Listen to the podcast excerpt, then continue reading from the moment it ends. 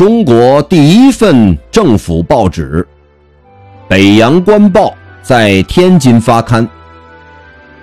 一九零二年，清光绪二十八年，在天津出版发行《北洋官报》，是中国有史以来的首家政府报纸。《北洋官报》登载的内容，兼有政府公报、新闻报纸。学术刊物三重性质，至一九一二年一月民国建立时结束。十年中出版三千多期，是清末和北洋政府时期一份权威性报纸。